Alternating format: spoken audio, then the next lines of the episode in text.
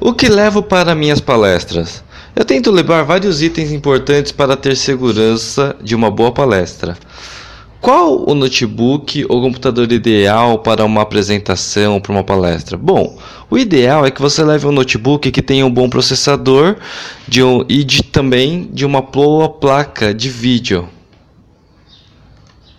E também uma boa placa de vídeo. Outro ponto importante é que você tenha um notebook que seja leve.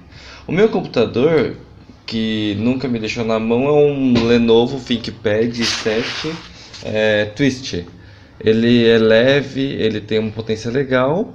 Outras experiências positivas que eu tive foi com o notebook da série RF500 da Samsung, que também tem um processador i7. Cuidado que ele tem, ele tem uma outra, uma outra versão desse RF511 que tem um processador i5, né, que é um processador de uma geração anterior. E, a, e ele possui uma placa de vídeo da Nvidia. O ponto positivo é que ele, ele é muito melhor do que o em processamento, em gráfico, ele é muito melhor que o Lenovo, né, do, do que o meu ThinkPad. Porém, o ele é bem mais pesado do que o do que o meu ThinkPad. E qual que é o melhor passador de slides para sua palestra ou apresentação?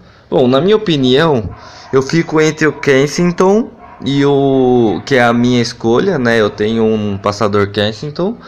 Uh, eu fiz uma pesquisa em vários blogs e esse foi um dos mais recomendados. E o, um dos outros um dos outros que é mais recomendado é o R800 da Logitech, que é considerado por muitos o top de linha.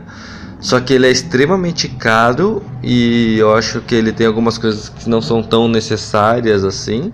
Uh, e nada que um R400 da Logitech ele não resolva. Né?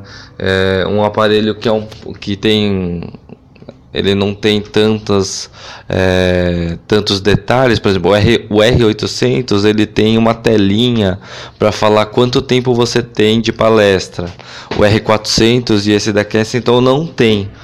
É, então é, alguns detalhes. Outra coisa que me disseram é que esse R800, pelo fato de ele ter uma tela que mostra alguns dados extra, ele a, a bateria dele dura um pouco menos, né, ou menos do que o R800 ou que o do Kensington.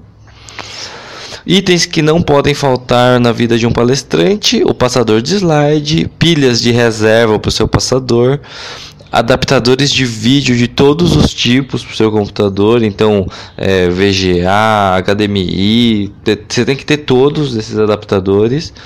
Cabo USB com prolongador pode ajudar bastante na hora de você com o seu passador, né? Se, se o computador estiver muito longe do seu passador, ele pode falhar e esse e esse extensor ele pode deixar o, o, o receptor do passador mais próximo.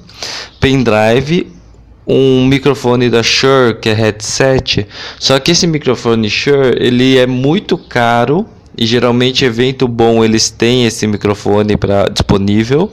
Uh, eu, eu, o único motivo pelo qual você não leva um microfone desse para cima e para baixo é que o preço dele é extremamente salgado. Uma bala de gengibre para voz e um notebook que seja leve e potente, né? de preferência com um bom processador, que seja um, um i7 para cima ou e uma placa de vídeo que ela é desejável, mas não obrigatória. Uh, e aí vai, vai algumas dicas para quem é organizador de palestras e organizador de, de eventos. É, duas dicas que eu deixo aqui para vocês que é o seguinte: um microfone com, do estilo headset que deixa as mãos livres é, é muito bom para os palestrantes, né? E, e, só que ele tem alguns poréns que dependendo do local ou do modelo ele chega a falhar por causa da interferência e isso pode prejudicar na apresentação.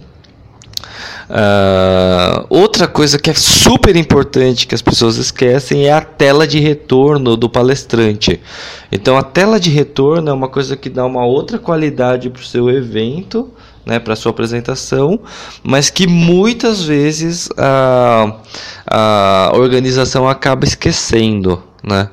Você quer ter um você quer ter uma apresentação foda, com uma super qualidade, é, na minha opinião, os, os maiores organizadores de eventos, é, eu, eu tiro isso como base. Se, se o evento tem a preocupação de colocar uma tela de retorno, é porque o evento tem, tem na sua essência trabalhar bem com, com os palestrantes, né? com palestrantes profissionais e palestrantes de peso. Bom, eu acho que é isso. Espero que vocês tenham gostado e continue acompanhando aí nosso podcast.